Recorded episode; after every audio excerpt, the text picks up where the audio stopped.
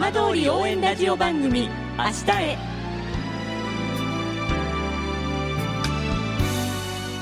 時刻は5時1分になりました。今週も浜通りの情報をお届けする浜通り応援ラジオ番組明日へのスタートです。まずは今週の浜通りニュース。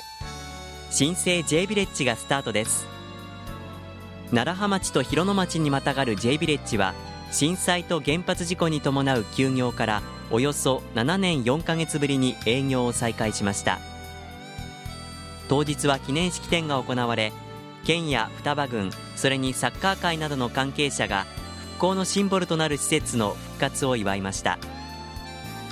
ピッチの使い始めとなるキックインでは J ビレッジスポーツクラブの中学生たちがパスを交わし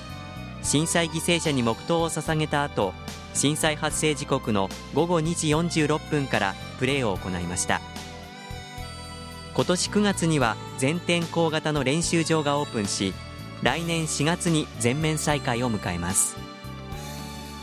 一方曹操地方の伝統行事相馬野馬追が先月28日から行われました。震災と原発事故の後中止されていたシネハ号騎馬会による浪江町内での出陣式や騎馬武者行列が復活しました。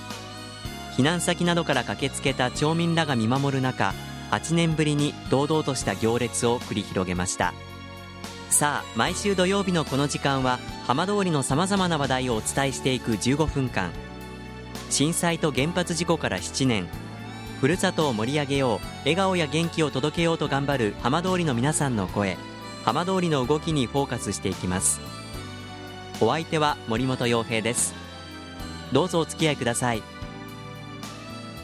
浜通り応援ラジオ番組明日へ。この番組は地球を守る未来をつくる東洋システムがお送りします。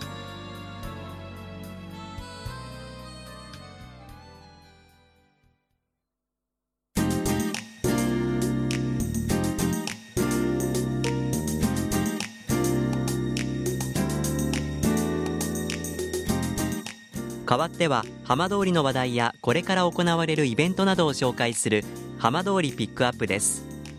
以前このコーナーでも取り上げました。双葉郡の行政関係者が中心となって双葉郡のこれからについて考える双葉の明日を考える会。先月桂尾村で開かれた第32回の会議にお邪魔し取材してきました。今回お話を伺ったのは福島大学美島福島未来支援センター早々地域支援サテライト特任専門員でこの双葉の明日を考える会事務局の島崎信夫さんです。島崎さんよろしくお願いします。よろしくお願いします。え今日は桂尾村でこの双葉の明日を考える会、えー、会議が開かれました。えまずその最初にですね島崎さんは福島大学の美島福島未来支援センターの早々地域支援サテライトというところに所属されていますがまずそちらどういうあのところなのか簡単に教えていただけますか？あはいえっと2015年のあの8月から楢葉町の方でえっと、事務所を開設して、えー、いるあの組織なんですけども、えっと、未来支援センターの、えー、出先機関として地元の皆さんといろんな交流した中で、えー、上がってきた課題を、えー、解決するようなそういう仕組み作りを、えーと、と地域の人たちと一緒にやっていこうねっていうそういうことをやっている場所ですね。でその支援センターの中にあのこの双葉の明日を考える会の、まあ、事務局が置かれているかと思うんですがえこの双葉の明日を考える会とのこの関わりきっかけというのはどういうところからだったんでしょうか？最初2015年の9月から我々私自身はこうこの組織に入ったんですけど、まあ、来てで、まあ、各八課町村の双葉の八課町村の役場の公関係の企画関係のところにご挨拶にかかって回ったんですけど、まあ、その中で富岡町のえっと、方から実はなんか課長さんとか、えっと、首長さんとかそういう上の方のこう横のつながりの連絡会はあるんだけども係長クラスのこういう連絡会がないんだよねっていうことがあってそこの会を立ち上げてもらえるととても復興のこう推進に役立つっていうようなお話があってでそこの課題をちょっとやってみようかってことで受け止めて始まったのがこの会きっかけです。今回で32回ということで、まあ、非常に回数重ねていますけれども、まあ、このこれまでこの回というのはこうどんなふうにこう進化してきたというか、まあ、どういうような話し合いがこう行われてきたんでしょうか？あの最初は、えっと、2015年の11月から始まったんですけど結局まだあの復興を始めて、まあ、震災後復興計画を作ってそれ順次やっていくっていう皆さん村とか町の流れだったんですよね。なんでどっちかっていうと町とか各町とか各村の、うんと、今の状況はどうなのっていうところと、まあ、それぞれのこう持っている悩みとか課題だとかいうのを、えー、と出してそれに対していや自分のところこんなことやったやったんだよねとこれやってみたらとかいうようなそういうなんだ情報交換の場っていうのが主だったんですよね。でそれはあの各町とか村のその復興推進のための情報交換という形だったんです。でこれが、うんと、今の、えーと、ちょうどこの、うんと、4月からは、えーと、そういったフェーズからちょっと今度変えましょうということになって双葉郡としてどういうことをやったらより双葉郡があのまとまって良くなっていくんだろうっていうような視点で会議を始めましょうと。いうことでこの4月から仕切り直しでまたあのこの会の新たなフェーズで頑張ってるみたいなそういう流れになってます、今日あの初めて私も参加させていただいたんですけれどもあの若手の方々が非常にあのざっくばらんにあのいろんなテーマにこう思ったこと率直に答えてらっしゃる印象だったんですけれども、まあ、こういう話し合いこの会のこう意味合いっていうのはどんなふうに感じていらっしゃいますか？やっぱりあのこの会の根本にある流れにあるその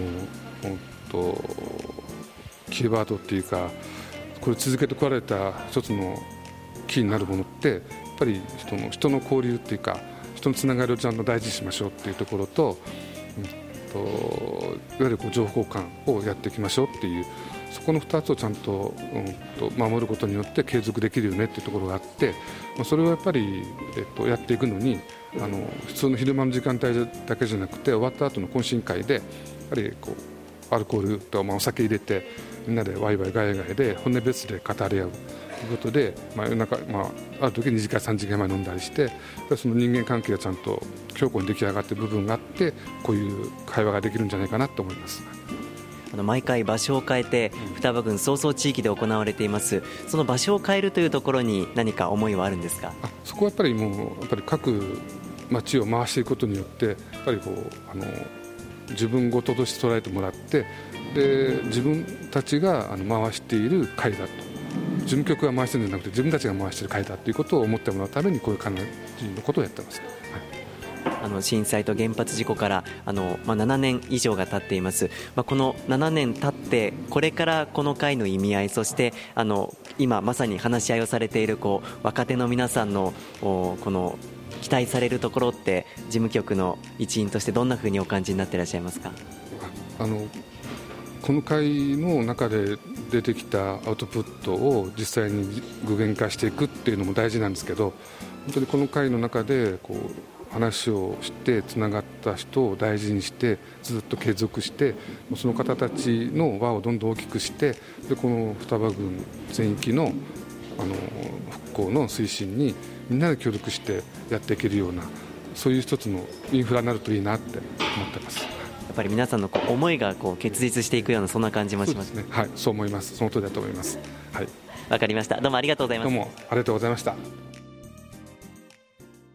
お話は福島大学美島福島未来支援センター早々地域支援サテライト特任専門員で双葉の明日を考える会事務局の島崎信夫さんでした。浜通り応援ラジオ番組明日へ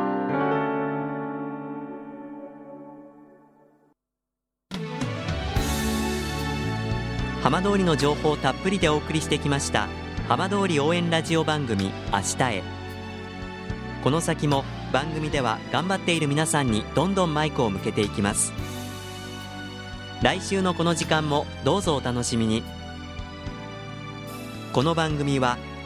地球を守る未来をつくる東洋システムがお送りしました。